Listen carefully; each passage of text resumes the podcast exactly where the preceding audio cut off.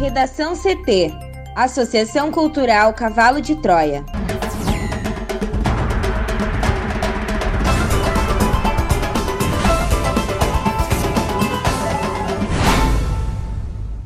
Agora, no Redação CT. Câmara de Porto Alegre aprova projeto que torna Vila Mato Sampaio área de interesse social. Polícia Federal fecha laboratório de falsificação de moedas no Rio Grande do Sul. Executivos da Amazon, Apple, Google e Facebook depõem em audiência no Congresso dos Estados Unidos nesta quarta. O Ministério Público do Rio Grande do Sul vai restaurar e entregar celulares apreendidos em penitenciárias a alunos da rede pública.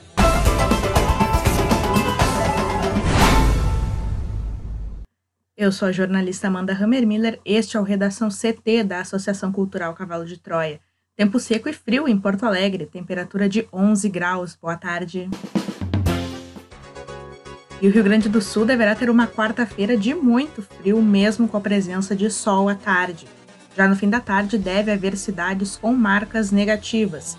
A mínima na capital deve ser de 4 graus e a máxima não ultrapassa os 14 graus. A previsão do tempo completa daqui a pouco.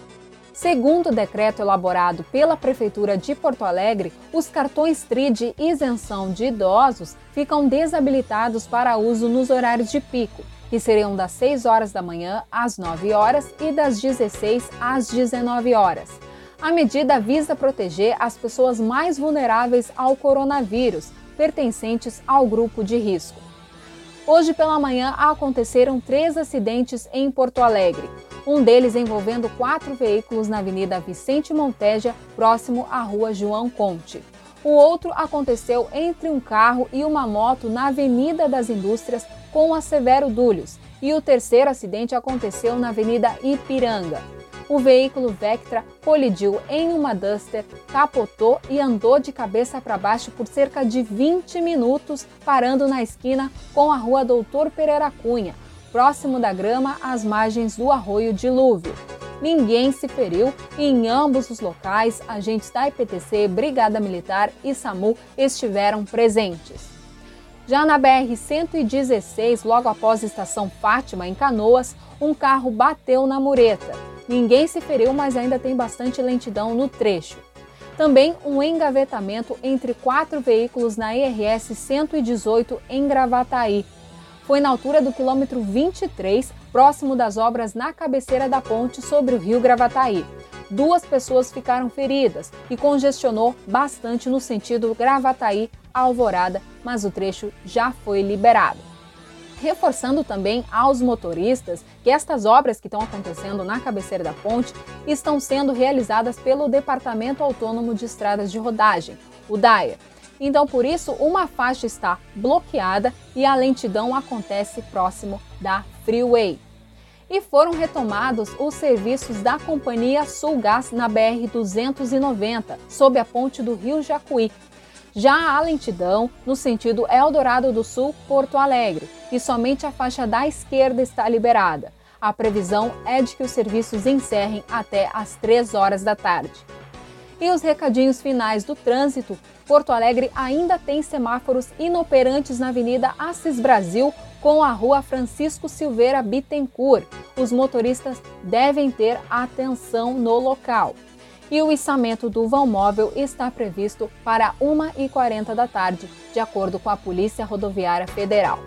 Com o trânsito, Juliana Preto. Câmara de Porto Alegre aprova projeto que torna Vila Mato Sampaio área de interesse social. A Câmara de Vereadores de Porto Alegre aprovou por unanimidade nesta terça-feira o projeto de lei que declara a área localizada na Vila Mato Sampaio, no bairro Bom Jesus, como área especial de interesse social. No ano passado, 56 casas construídas no local, que depois passaram a ser 46, foram alvo de um pedido de reintegração de posse solicitado pela Prefeitura da capital, dona do terreno, para a construção de uma praça. O projeto de lei altera a designação do plano diretor para aquela área, não sendo mais um espaço destinado à praça. Agora o projeto será encaminhado para a administração municipal. A proposta é de autoria dos vereadores Engenheiro Comaceto e Marcelo Esgarbosa, do PT, professor Alex Fraga, Roberto Robaina e Karen Santos do PSOL, Dr. Goulart do PTB, Walter Nagelstein do PSD e do ex-vereador André Carus do MDB. Em setembro do ano passado, esse projeto de lei surgiu como uma alternativa aos moradores que viviam sob o risco de despejo. Alguns alegam viver no local há mais de 30 anos. Para entender melhor o caso, em agosto de 2019, a Prefeitura comunicou aos moradores da região que a reintegração de posse havia sido autorizada pela Justiça e deveria ocorrer em setembro. Porém, a mobilização da comunidade fez com que advogados e vereadores encaminhassem pedidos ao Tribunal de Justiça. E enquanto não havia resposta do TJ, o Legislativo protocolou o projeto de lei para tentar converter a destinação da área, tornando-a disponível para moradia. E então, no dia 6 de setembro, a Justiça suspendeu a reintegração de posse, pedindo à Prefeitura que apresentasse alternativas aos moradores que seriam retirados de casa. A Prefeitura apresentou suas alternativas no dia 13 de setembro e, seis dias depois, no dia 18, a Justiça não aceitou as propostas do município e manteve a reintegração suspensa. Para o Redação CT, Juliana Preto. Um Vectra capotou na Avenida Ipiranga, na esquina com a rua Doutor Pereira da Cunha, no bairro Jardim Carvalho, em Porto Alegre, na manhã de hoje.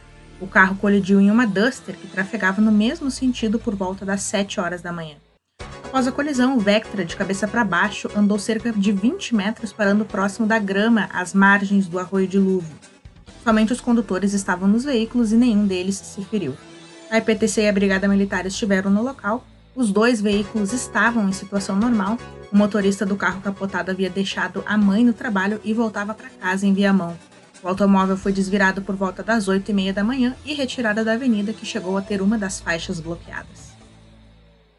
A Polícia Federal deflagrou nesta quarta-feira a Operação Pirita, com o objetivo de desmantelar um laboratório gráfico dedicado à falsificação de notas de real. Estão sendo cumpridos seis mandados de busca e apreensão em diferentes regiões do Rio Grande do Sul: três em Cruz Alta, um em Canela, um em Torres e um em Três Coroas. Investigações demonstraram que uma organização criminosa utilizava maquinário diversificado e várias técnicas gráficas para produzir o dinheiro falso, simulando os itens de segurança das cédulas verdadeiras de real. Nos últimos quatro anos, a quadrilha desarticulada colocou no mercado brasileiro milhares de cédulas falsas.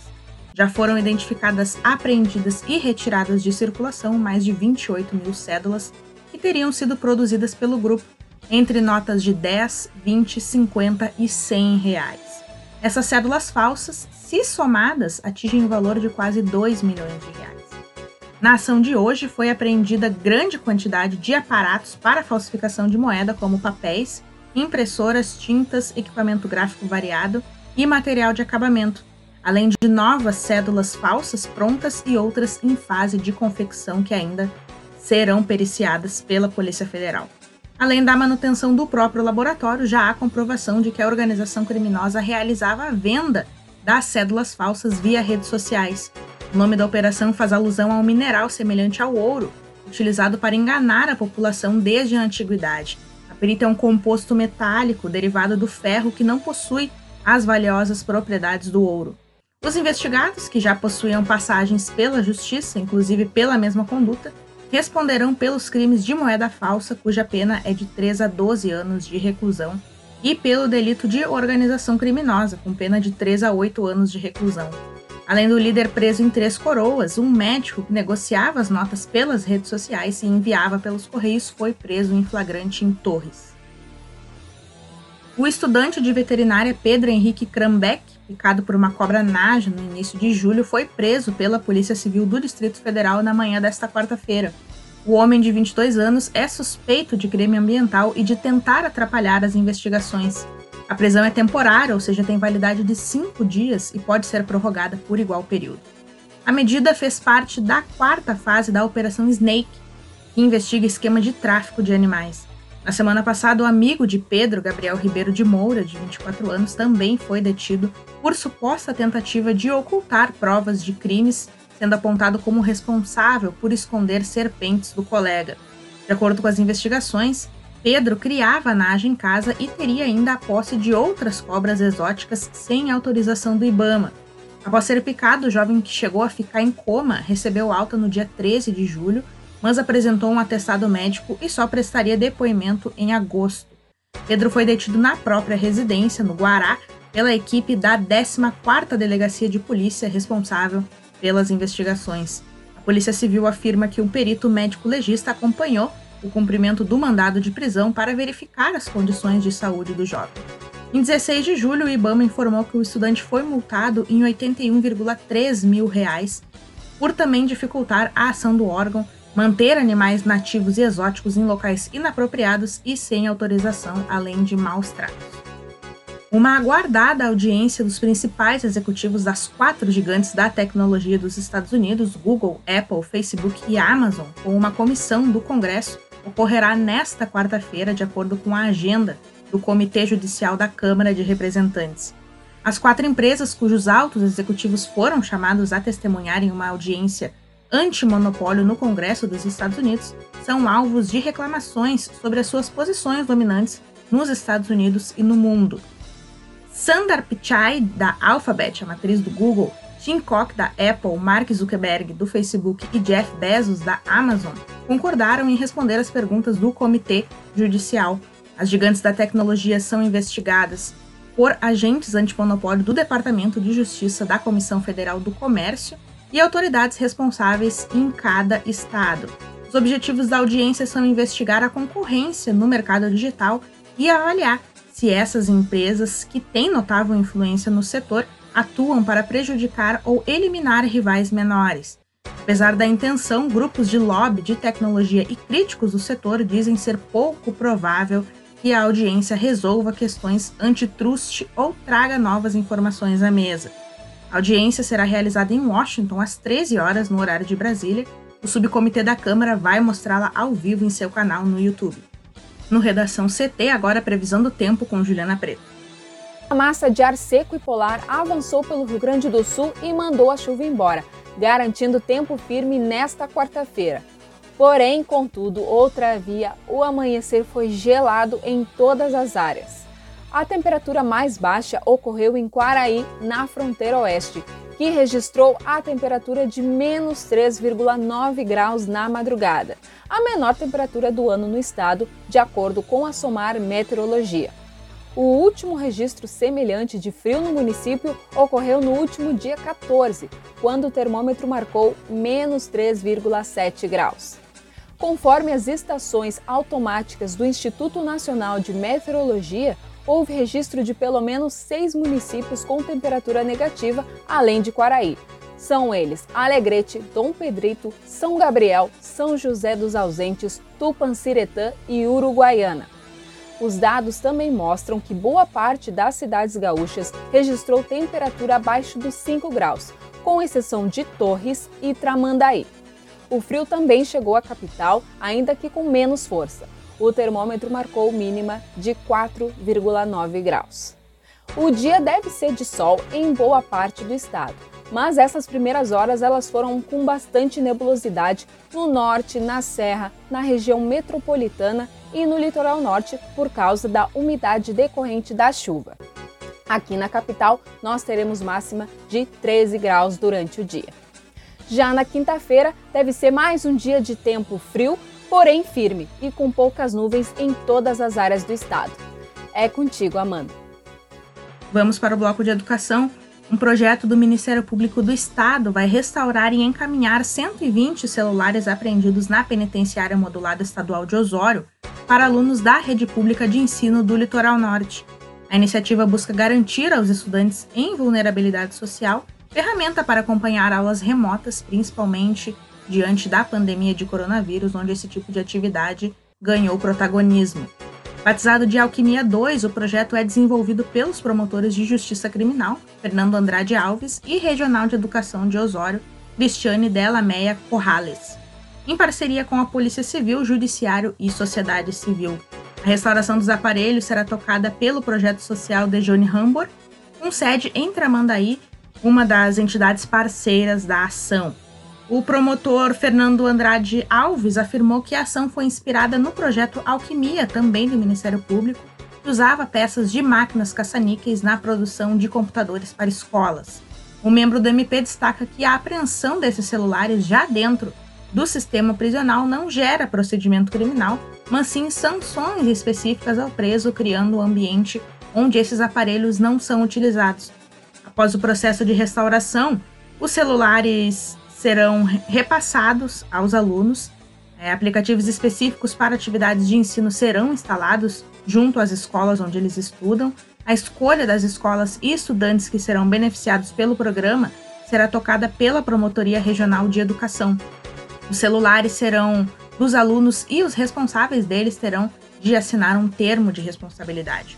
O investimento é de até R$ 5.625 para garantir o reparo dos celulares e a compra dos chips com internet sairá da conta de penas alternativas da Vara de Execuções Criminais de Osório. A internet será fornecida por 30 dias. Após esse período, o MP espera que o serviço seja garantido pelo Estado com aprovação de licitações em andamento. A estimativa é de que os celulares sejam entregues em no máximo duas semanas.